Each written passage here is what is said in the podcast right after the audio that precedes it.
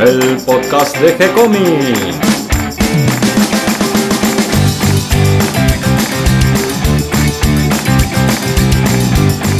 Muy bienvenidos a un nuevo episodio de G-Comics, el podcast donde hablamos de todas las técnicas necesarias para realizar un cómic, cómo dibujar un manga y todo el conocimiento requerido para dibujar esa historieta que tenemos en la cabeza.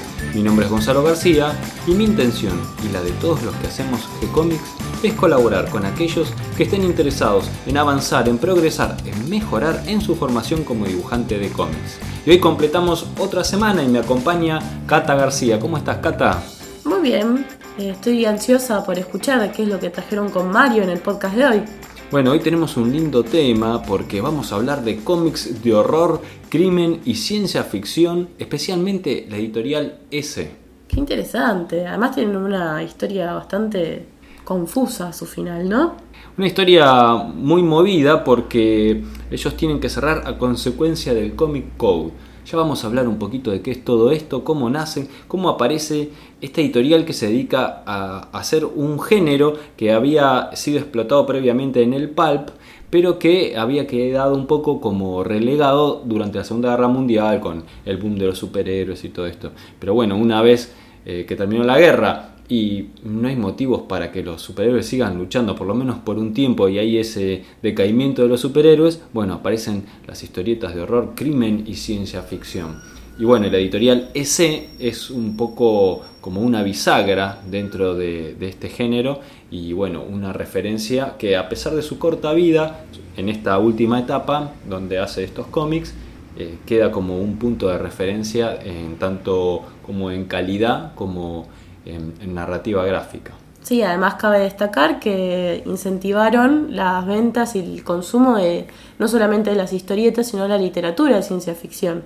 Así es, y hablando un poco de literatura, ¿qué anduviste leyendo esta semana? Estuve leyendo poquito, debido a que estuve embalando y haciendo tareas que me consumieron mucho tiempo. Sí, la mudanza. Además la gripe. estuve leyendo la historieta de Jessica Jones que la conseguí a través de Kindle, estaban, las tenían gratis para, para leer y era como un avance para la propaganda de la nueva serie que va a salir en Netflix, la nueva temporada. Tenemos una nota sobre los cómics gratis en Kindle. ¿Cómo puedes hacer para bajártelos y leerlos directamente desde el celular? Porque constantemente están poniendo de ofertas, de promoción, una cantidad de, material que uno puede ir a aprovechar sin hacer nada ilegal, totalmente dentro de las reglas. Es, es material que se ofrece gratuitamente desde Amazon. Hay mucho que es de propaganda, como el caso de esta historieta, pero está bueno para ir conociendo dibujantes o conocer estilos o conocer alguna editorial que por ahí de todo eso que hay, hay algo que, está, bueno. sí. Tienen también el Comic Day Free o Comic Free Day, donde ponen un cómic gratis de superhéroes por día. Estaba el de las tortugas ninja, el número uno, eh, había unos de Star Wars. Está bueno, vos vas entrando todos los días y vas consiguiendo cosas nuevas para, para descubrir. Claro, como decimos, chusmear un poco. Exactamente. Y además, eh, también estuve leyendo August, la chica fantasía, que es una historieta que se publica en la página de Que Bondi, que es de nuestro invitado especial próximamente, Henry Santana. ¿Invitado a dónde? Invitado a la mitad de este viernes. Ah, hoy. Hoy, es cierto, hoy. bueno, nos tenemos que preparar. Hoy a las 7 nos encontramos con Henry Santana en eh, el café de Brichet Doré, así se llama. Brioche Doré. Brioche Doré, que eh, me, cuesta pronunciarlo. Nombre confuso. es más fácil decir en el primer piso de la librería del Ateneo, ¿no es cierto? Sí. Justo en Cabildo y Juramento. Cabildo y Juramento, 7 de la tarde, eh, donde está el panel de los cómics, la pared de los cómics. Bueno, ahí vamos a estar sentados charlando con Henry Santana, que nos va a contar un poquito de cómo hace para publicar eh, sus historietas en, editoriales, por ejemplo, de, Italia. Me gusta mucho su estilo y su, su dibujo. Yo te voy a contar un poquito qué anduve leyendo. Dale, ¿qué estuviste leyendo? Estuve con The Golden Age, la Edad Dorada, una historieta que habla justamente de, esta, de este ocaso de los superhéroes después de la, de la Segunda Guerra Mundial y cómo resurgen. Y con esta excusa cuentan historias de personajes que justamente eh, desaparecieron después de la Segunda Guerra Mundial. Está mm, dibujada y escrita por James Robinson, Paul Smith y Richard Ori. Un lindo trabajo. Me costó engancharme porque como son muchos personajes y yo no soy un super fan de los superhéroes justamente, eh, me costaba seguirla. Eh, recién en el último episodio, porque son cuatro en total, el último que donde van a, a los tortazos y se pone la cuestión en acción, ahí, ahí me enganché. Pero recién en el número 4.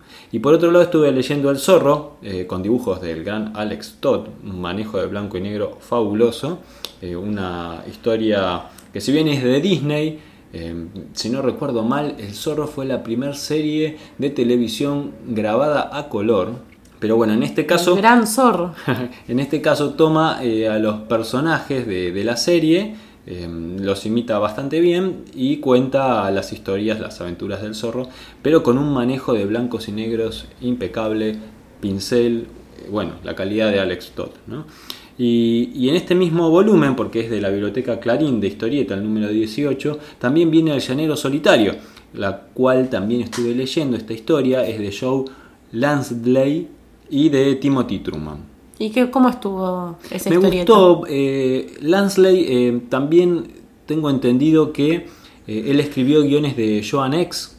Así que esta historia del llanero solitario es una, una historia un poco estilo steampunk, con algunos monstruos. Tiene mucha fantasía. Está muy linda. Me gustó, me gustó. No lo leí, la verdad voy a, voy a chusmearlo, te voy, te voy a pedir prestado la revista si lo, lo, puedo leer. Sí, en general toda la colección de la biblioteca Clarín de Historieta es una muy linda colección, tiene una linda selección de, autores y de personajes. Eh, lo único que a veces te queda un poco chiquito el formato y algunas eh, historias se deslucen un poco o cuesta leerlas porque la letra queda muy chiquita. Pero bueno, es cuestión de afinar el ojo y practicar la lupa. Sí, la lupa, ajustarse unos anteojos y, ponerse a leer. Sí, yo de esa colección tengo la de Loco Chávez, que es una muy linda recopilación y la verdad, sí, no se luce tanto, quizás el dibujo por el tamaño, pero, pero es una, linda antología de, los autores y las historietas. Y las introducciones están muy lindas, siempre tienen adelante como un prólogo, eh, en este caso estaba escrito por Vicente Batista, y también suele participar Diego Acorsi, Andrés Acorsi, eh, con textos introductorios muy lindos que te ubican un poquito en el mundo, en la época de, la historia que, eh, vas a leer a continuación. Y mm, antes de que vayamos al podcast, em, quería, quería comentarles que, bueno, además de la meetup que vamos a tener hoy, mañana, sábado, a las 14 horas, está la Que Bondi, donde va a haber un montón de dibujantes, van a estar exponiendo obras, va a haber muchos dibujantes dibujando en vivo, como por ejemplo Hawk, que va a estar a las 16 horas. Eh, esto va a ser en Hurlingham, así que pueden entrar a la agenda de G-Comics para leer un poquito más la dirección y todo. Pero bueno, pueden venir, yo voy a estar dando unas vueltas tomando mate con algunos dibujantes y parece que va a estar muy lindo. Entonces ahora sí, ¿qué te parece si vamos a charlar con Mario Borkin de cómics de horror, crimen y ciencia ficción en la editorial S? Dale, los dejo charlando. ¿Cómo estás, Mario? Hola, Gonzalo, ¿cómo va todo? Bien, muy bien. Eh, contento con las repercusiones que tuvimos de nuestros últimos dos encuentros. Em, ¿En serio? Sí, sí, sí, tuve buenos comentarios y además resultó divertido, eh, sobre todo este último tema con los accidentes de, de los superhéroes, los accidentes médicos. Sí, sí, hay cosas, a mí me han quedado en el tintero también, me, acordaba algunas cosas acá del, del Tony, Cabo Sabino, eh, que, tienen implicancias médicas que son interesantes, que a veces no se ponen, ¿no? Pero bueno, daría para charlar algo también. Y como vos sos nuestro experto en BD, también te comento que tuvimos buenos comentarios del programa sobre Yves Chalan. Ah, ¿en serio? Sí, sí, sí, gustó, gustó ese programa también. Bueno, a mí me encanta Yves Chalan y es una lástima que se conozca poco, así que bueno, me alegro que, que haya trascendido algo. Y hoy vamos por otro lado, hoy vamos para Estados Unidos, pero no a los superhéroes.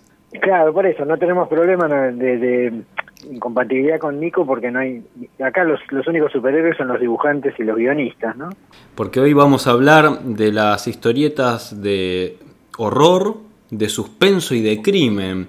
Las primeras historietas dentro de este género, por lo menos las que lo definieron dentro de los cómics norteamericanos, que estamos hablando de la editorial S Comics. Exactamente, habría que incluirlo de ciencia ficción, ¿no? También. Tenés razón, tenés razón. Eh, sí, ciencia ficción y fantasía, ¿no? Aunque lo tenían un poco mezclado, ya vamos a hablar de eso. ¿Por dónde te parece comenzar? ¿Crees contando un poquito la historia de, la editorial? Bueno, la, historia es interesante porque, o sea, en, en esta especie de caldera donde se van formando todas las, grandes editoriales, eh, no es la más, la más conocida, o sea, trascendieron mucho más no, las dos grandes, los dos pesos pesados, ¿no? Este, eh, la DC y, la Marvel.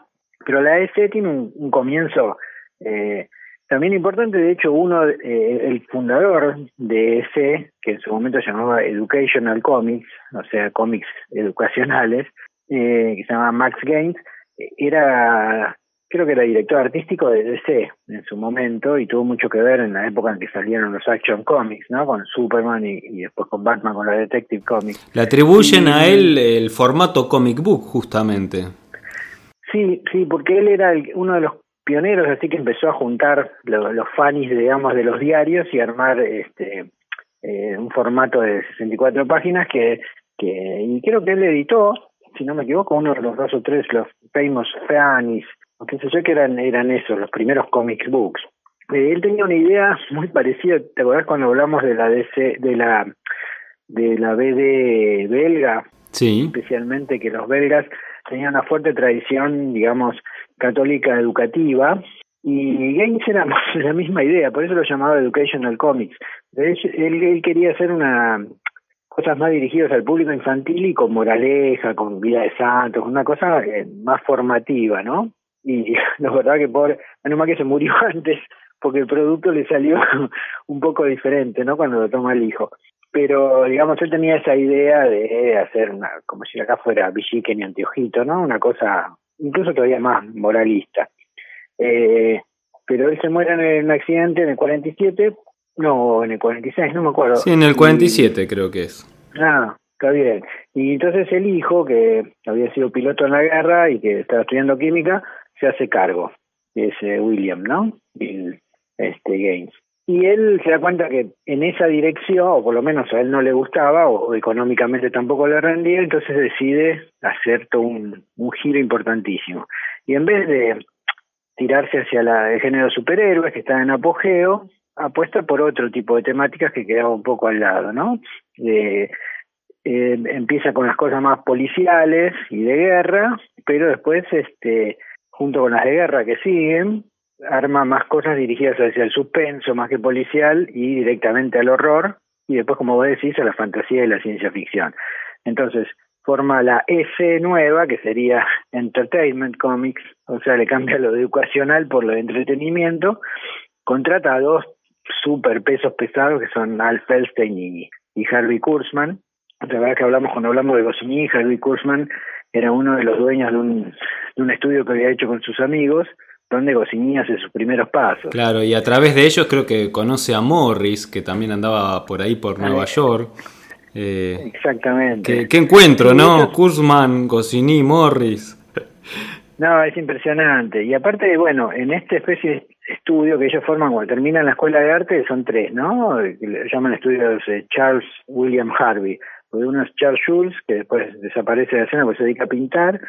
William Harvey es Bill Elder, que después se hizo muy famoso en Mar, y el otro Harvey Kurzman, ¿no? Un, eh, tremendo. Y ese estudio, donde entra Gonzini a trabajar, es una especie de caldera de genios. Los tipos realmente le dan mucha libertad creativa y van incorporando gente de la talla de John Severin, John Severin lo trae a Wallywood, eh, o sea, empiezan a pasar tipos de, de, primer nivel, eh, Joe Orlando, hay, un montón, que son los tipos que después, obviamente, empiezan a trabajar todos para la S. O sea que prácticamente el estudio de Kurzman es el que le, le provee de dibujantes a, a ese. Y ese sale con cuatro líneas claramente, una de guerra que son Frontline Combat y Two Fisted Tales, que son historias que a diferencia de las historias de guerra, digamos de la Segunda Guerra Mundial, que son más bien propagandísticas, ven el lado oscuro, ¿no? Ese es un poco el lado oscuro de, de la sociedad norteamericana, porque eh, suele marcar mucho las miserias más que lo, la así toda la, propaganda este, tipo panfleto.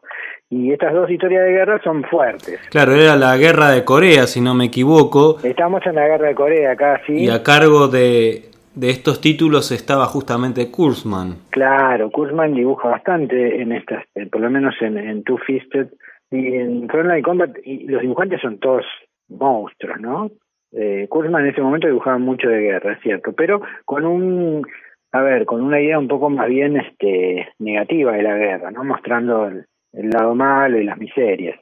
después sacan dos títulos de ciencia ficción, que se llama, llama, eh, los dos se llaman Weird, ¿no? Extraño o raro. Eh, Weird Science y Weird Fantasy. Que como vos decís, están siempre cabalgando, ¿no? Entre lo fantástico, el relato fantástico, la cosa medio de horror y la ciencia ficción más de cohetes. Porque como vos decís, ha tirado más a, a otro aspecto de la ciencia ficción, un aspecto más psicoanalítico, si lo querés. Y después tiene una de suspenso, que se llaman Crime Suspense Stories y esto creo que Shock, Shock Suspense. Suspense Stories es como una un suspenso y historia, ¿no? Sí. Y después lo que lo vuelve como más emblemático, que son las historias claramente de horror, que empiezan con Tale of the Crypt, este, The World of Horror y The Hound of Fear. Lo interesante de la historia de terror es que, mm, bueno, por nada teníamos que hablar porque a la gente le gusta la historia de terror, ¿no? El morbo que tenemos. Eh, y es interesante que las tres, los tres estos tipos de relatos, que son muy similares, tienen como un este, huésped a la manera de algunos programas de televisión, no sé si te acordás, Rumbo a lo desconocido, eh, mismo Hitchcock tenía un programa que es como que va presentando las cosas, ¿no? Claro, hay un presentador de la historia, como un narrador, pero que tiene una presencia que se lo ve. Tiene una presencia y rompe también el, lo que llama la cuarta pared porque es el que interactúa con el lector. De hecho, es el que se dirige a vos y medio te carga también y qué sé yo. La diferencia es que estos huéspedes, estos, este, como llaman los presentadores, son todos tipo no muertos, son gules, son este, son cadáveres vivos, son eh, tienen distintos nombres. El Tale of the Crypt creo que es el ¿cómo se llamaba? El, Crypt de Creeper o algo así. el guardián, sí, el guardián de la, de la cripta, en The Gold hay otro, y en, en el Hound of Fear creo que es una bruja. Sí, sí, sí, una bruja. Son horribles, pero son a cierta manera también cómicos y es lo que también baja un poco a tierra porque le da una pata ligeramente, digamos, jocosa al, al, al asunto. Y, y, eso también es muy atractivo, digamos, eso rompe también con el cómic convencional en el sentido que hay una complicidad con el autor. Y, y, estos cómics son los que empiezan a tener eh, correo de fans, que está bueno, también es una innovación de la S. Eh, la gente empieza a escribir, interactúa, se arman cosas de fanáticos, eh, empieza realmente, claro, son los, tienen, eh, eh, son los que rompen con esto, son los que empiezan, tienen dos o tres cosas ese que es para mí lo que lo hace excepcional, que es un poco lo que decíamos, viste, los europeos. Los directores de esta revista son guionistas y escritores, o sea, tanto Feldstein como, como Kurzman. Valoran enormemente el trabajo de la gente, les pagan bien, le dan una total libertad creativa, le dicen, bueno, dale, dale para adelante, haz esto, qué sé yo, y obtienen, por supuesto, un producto una calidad impresionante que es todo lo que no hacían ni DC ni Marvel, ¿no? Que explotaban a la gente, que no, aparecían los nombres de los dibujantes, acá los nombres aparecen, este, son los responsables y por supuesto la respuesta es eh, excelente, tener un producto de una enorme calidad. Sí, en los reportajes a los dibujantes que trabajaron en esta época en la DC, en general destacan la libertad y el buen trato que recibían. Exacto, sí, sí, los trataban bien, les pagaban bien, los respetaban. Y estamos hablando de tipo Al Williamson, Kristen, eh, Bill Elder, Wally Wood, Jack Davis, otro de, impresionante, Jack Kamen, eh, Fraceta creo que empieza a trabajar en un momento. Sí, Fraceta hace algunas historietas y, y mira, volviendo un poquito a la, a la parte de, de, ciencia y de fantasía, justamente de Fraceta eh, hay unas tapas, unas ilustraciones de, de, cubierta que son impresionantes, de un nivel, de una calidad de ilustración. Incluso hace poco hubo una una edición que hizo Chumorrows, donde recopilan ah, estos eh, originales en blanco y negro de las ilustraciones de tapa por parte de Fraceta, y donde eh, me parece que están eh, vueltas a escanear o fotografiar y se nota incluso hasta el trazo del pincel y son de un nivel gráfico, de una calidad notable, pero todos los autores que participaron en esta editorial eran notables. Eran notables y aparte, o sea, por empezar eran tipos de, muy alto nivel y que estaban potenciados. Claramente eh, ese apostó por la calidad, se metió con un género que no era, digamos, tan tan comercial, por así decirlo, y logró, como siempre pasa, buenos resultados porque es imposible que, salga mal con ese nivel de gente. Con la parte de ciencia ficción pasó algo muy cómico, porque los, los guionistas, que son, Falsten era guionista también, empezaron a usar al mejor escritor de ciencia ficción que había en esa época, que estaba apareciendo, que es Ray Bradbury, ¿viste? el de Fahrenheit 451, de Crónicas Marcianas. Eh, y en las primeras dos, por lo menos, episodios, no aparece por ningún lado Ray Bradbury, ¿no? O sea, fue claramente una... Claro, tomaron la idea de sus historias. tomaron la idea, pero no, no, no lo mencionaron. Entonces, este, y aparte que es, no es que es eh, basado, era la, la, misma historia. Entonces Bradbury, que le gustaban las cosas que hacía ese, estuvo con mucha altura, le mandó una carta a, a Gaines diciendo que, eh, que muy muy político, ¿no? Perdón la molestia, no, no, yo sé que esto fue un involuntario error debido al que sé yo, pero se olvidaron de pagarme creo que eran 50 dólares por el eh, los, los royalties de estas dos historias que usaron.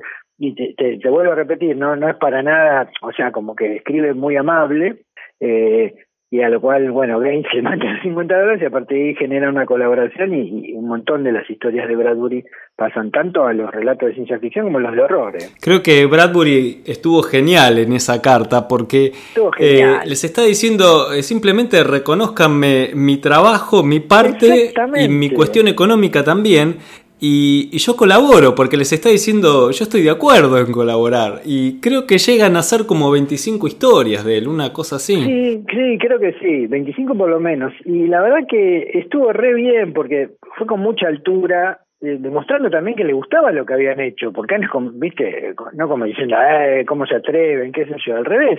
Y tal cual, generó una cosa buenísima de vuelta que le combinó a los dos.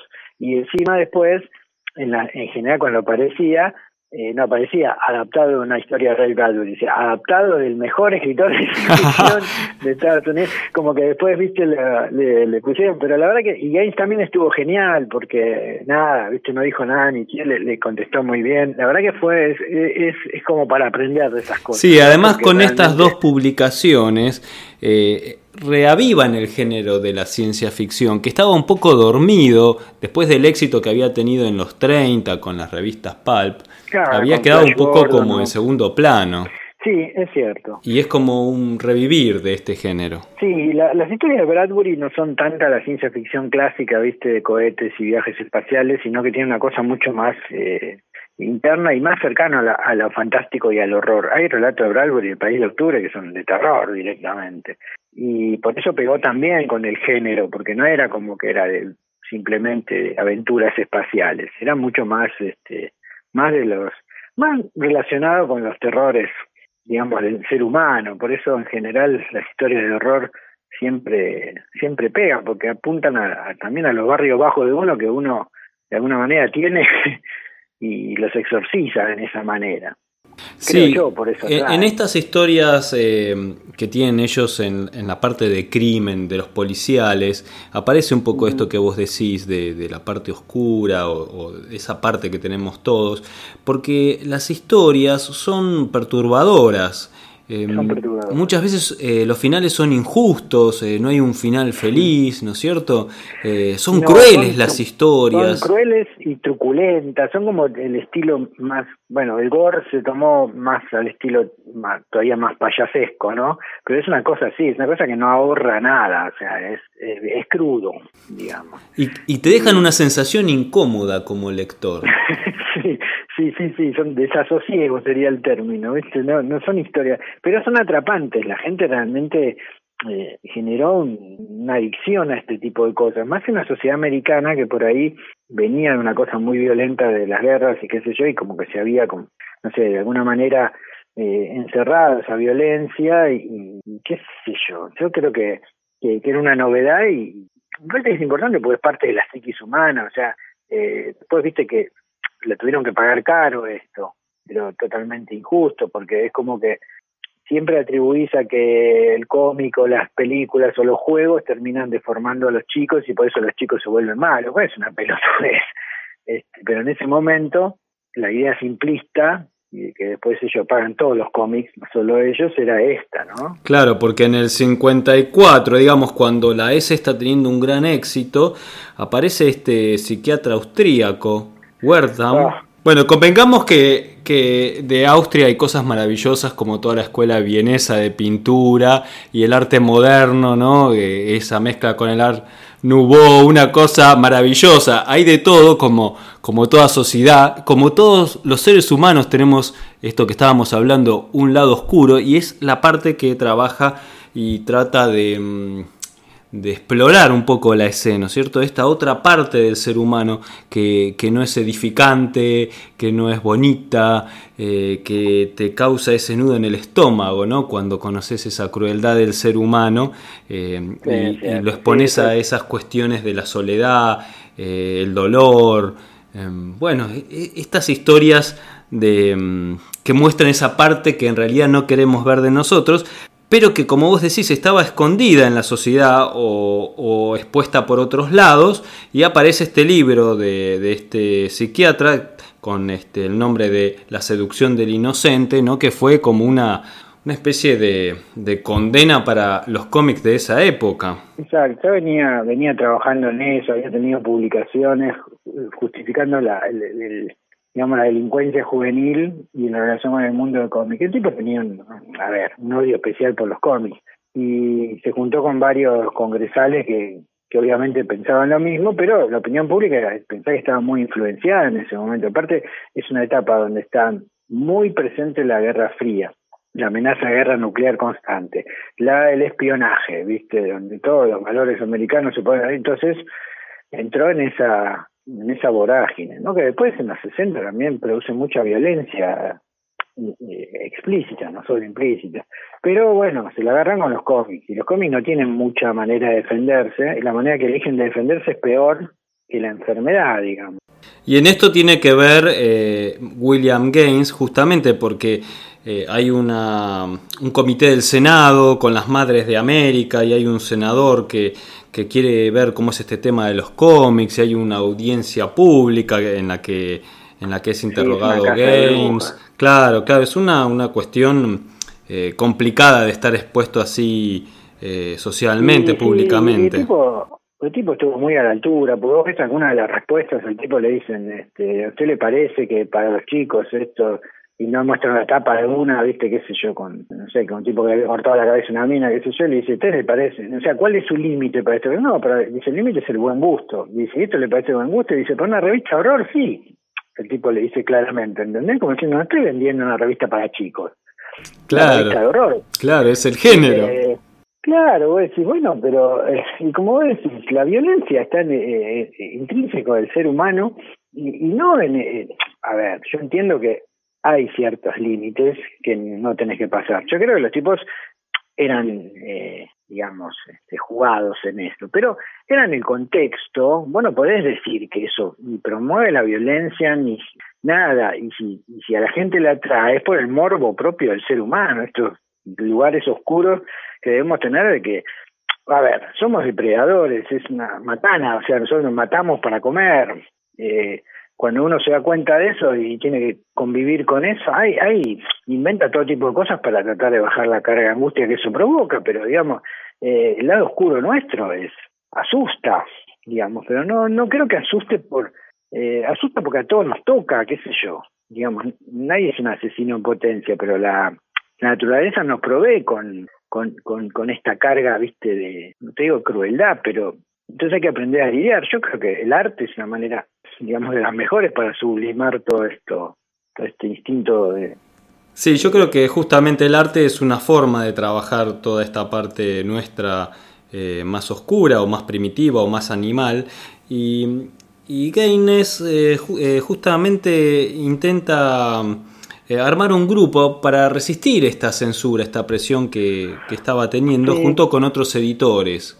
Pero le sale el tiro al revés. Lo que pasa es que tenían una especie de asociación de editores que no, no funcionaba, se fueron todos, quedaron tres, no servía para nada, o sea que al final, digamos, quedó ahí en la nada, entonces Gaines decide armar otra, cambiándole un poco el nombre, con la idea de decir resistamos, digamos, a la censura, porque en el fondo lo que querían era censurarla.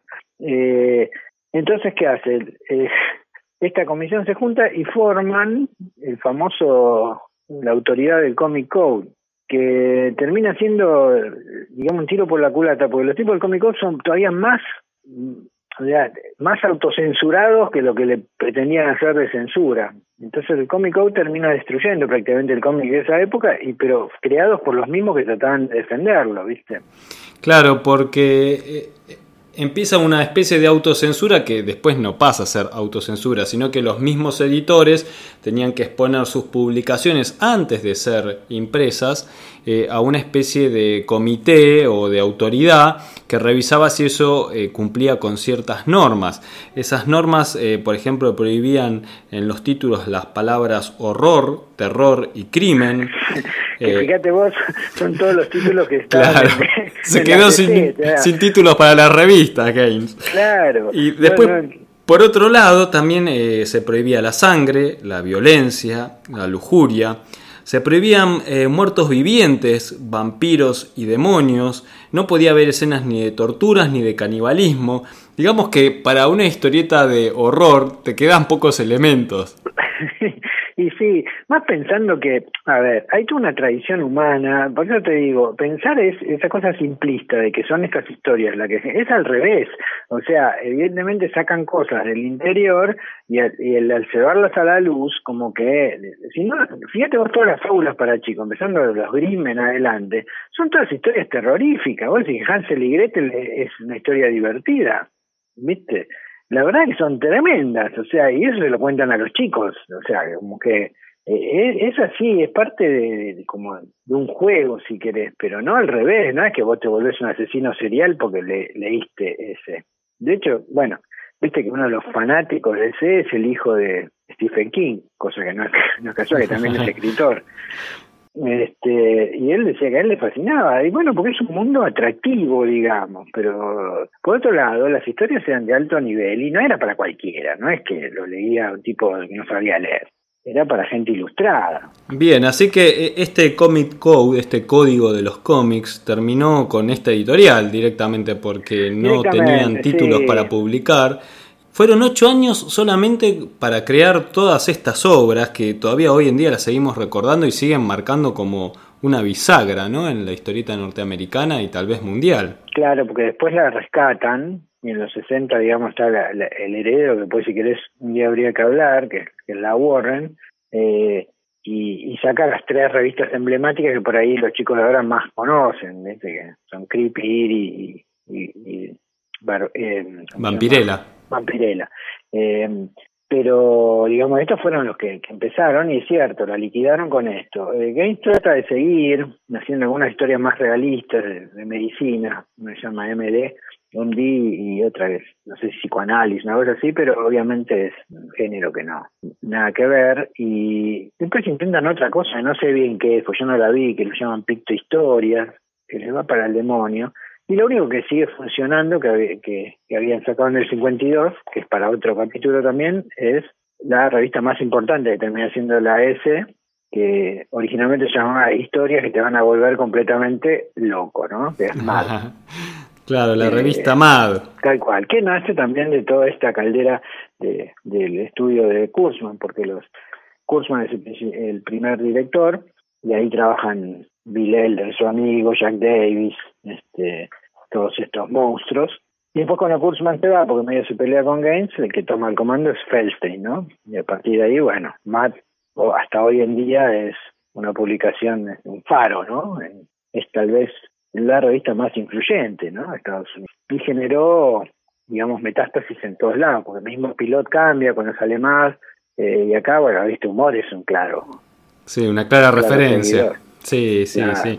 Además es como que a través del humor también eh, lograron sortear un poco esta, esta censura del Comic Code. exactamente, porque nunca tuvo Comic Code mal. Eh, y claro, como es de humor, digamos, es como que, bueno, viste que pasa incluso en, las épocas más oscuras, las revistas de humor pueden sobrevivir. Claro, pasaba acá con la revista Humor justamente en la época del proceso militar. Este, y entonces es, interesante, ¿no? Y bueno, ese sigue viviendo, digamos, en, mar, pero como así, como señera de, editorial de, terror y esas cosas, desaparece por la presión del... No la presión, porque vos decís, eh, estúpidos hay en todos lados. Y el Senado puede decir lo que quiera, pero el problema se lo hacen o los propios, y, el principal en Estados Unidos el, problema está en la distribución. Entonces lo boicotearon los distribuidores, o los que venden, porque dicen, ah, no, eh, el Comic Code no te lo aprobó, no te la vendo. O sea, y no tuvo gente jugada, digamos, que pudiera haberlo sostenido. Ahí el negocio no es inviable. Bien, pero quedó la revista MAD. Tal vez hubo alguna intención eh, más allá de, la cuestión eh, moralista, sino también económica de, eliminar un competidor como era la EC que venía creciendo y teniendo un gran éxito. Sí, sí nunca sabes, ¿viste? Mm. Porque mm, en Estados Unidos todas estas cosas de monopolio han, generado, no sé si viste, hay una película muy buena con, Jeff Bridges de un constructor de autos, se me escapó el nombre. El tipo construye autos que en ese momento son de avanzada y, mucho más seguros y buenos que los de Chevrolet, Ford y qué sé yo, y lo destruyen, lo destruyen la industria, ¿entendés? O sea, eh, no puede competir, no le, no consigue cosas y, como diciendo cuando se ponen varios y te quieren destruir te destruyen, es así, no, no podés, no hay chance. Y, y encima bueno cuando me, meten una cosa moralista en el medio, viste a nadie le gusta ir contra el, el, pensamiento político imperante, ¿no? como que eh, no es políticamente correcto y entonces listo. La matza fue, como vos decís, porque siempre está en el terreno de irreverencia y eso es como que el sistema le da cierta libertad porque es como que se da la como no no es una cosa explícita y funciona. Pero y, bueno. y el humor que sirve de amortiguador para la dureza de, algunas cuestiones. Porque Matt sigue sigue cuestionando duramente digamos eh, la sociedad americana con muy alto nivel y todo eso. Y yo creo que en realidad, como decís, en parte también es eso, ¿no? A nadie le gusta ver su lado oscuro y lo importante sería asumirlo en vez de, taparlo. Pero bueno, se tapó con esto, el cómico, ¿qué va a hacer? Bien, y nos queda entonces para un próximo programa seguir hablando de Matt, ¿te parece Mario? Porque es eh, otra, otra revista, este, esta continuación de la EC que, que, merece un capítulo aparte, me parece. Sí, sí, porque hay que hablar de Kuzman y esto fue una idea personal de él y Matt se aparta un poco también de todo lo que es el, cómic hasta ese momento. Sea, es como una idea revolucionaria. Y, y sí, creo que merece una cosa aparte, aparte de la revista tal vez más longeva, ¿no? Sí, sí, se sigue publicando y, bueno, este, tal vez con, otras orientaciones, tal vez un poco más suavizada en algunos temas, eh, tuvo sus distintas épocas y formatos, pero me encantaría que, lo hablemos especialmente en un programa. ¿Te parece, Mario? Sí, sí, porque aparte la mar llegaba acá, entonces eh, se consigue en castellano y se editaban acá en Argentina, así que seguramente Claudio tiene referencia de eso y, y es, más, material más conseguible. De estas revistas de ese mm, tenés que ver las reediciones que hicieron después, ¿no? Que por suerte hicieron varias reediciones eh, y entonces se consigue el material de archivo todo todo junto, ¿no? Sí, reeditado, todo todo reeditado en eh, por títulos y también eh, hay reediciones por algunos autores eh, con ah, material de algunos autores, sí, sí, sí. Sí, en castellano yo he visto, por ejemplo, de tu Fisted Tales de Frontline Combat he visto. Había otra que se llama Blazing Combat, pero me parece que esa ya es posterior, me parece que la de la War. Pero he, visto en, en tele que por lo menos vi eh, como integrales de, de algunas de estas cosas. Y después, bueno, tenés algunos autores, como decís, Wally Wood, que, que era una importante pieza de esta maquinaria, este Williamson y qué sé yo.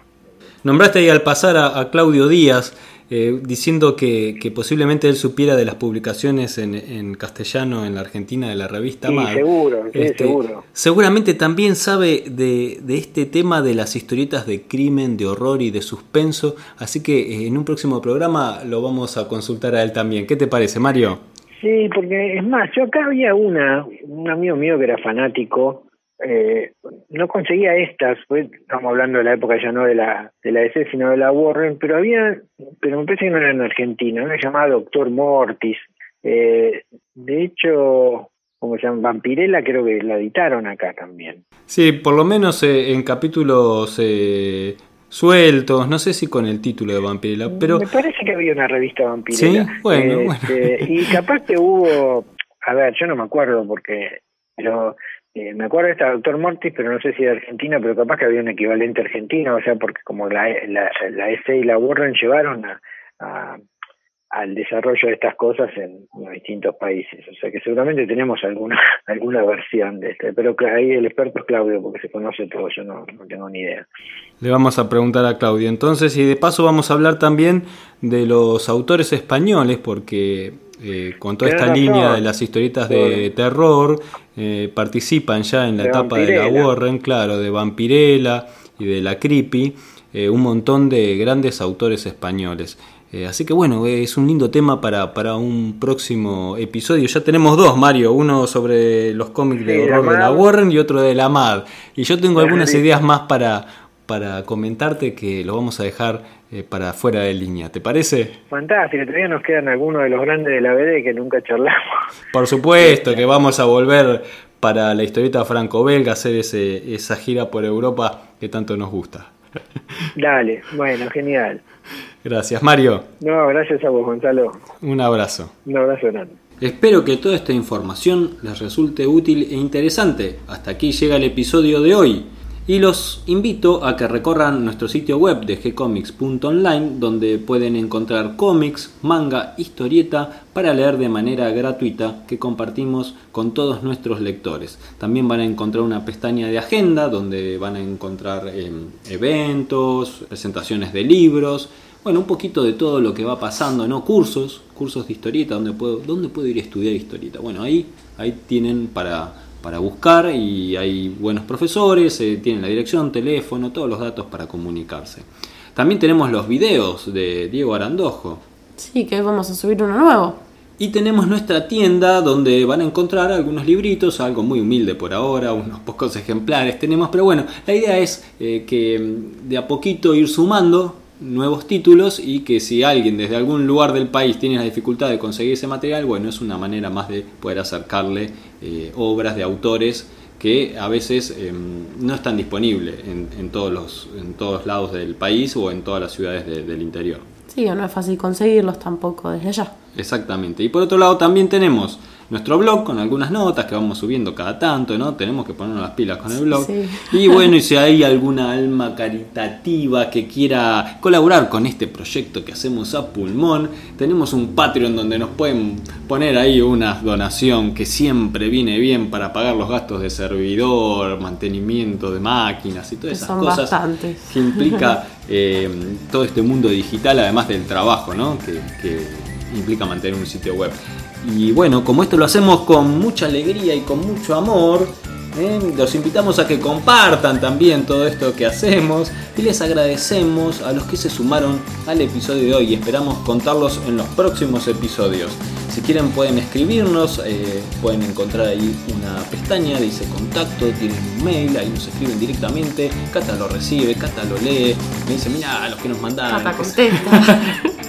Cata programa. si no, por otro lado, pueden escribirnos directamente desde nuestra página en Facebook. Siempre les vamos a responder con alegría y continuaremos publicando nuevos episodios. Gracias y hasta la próxima. Gracias, Cata. Gracias, Gonzalo.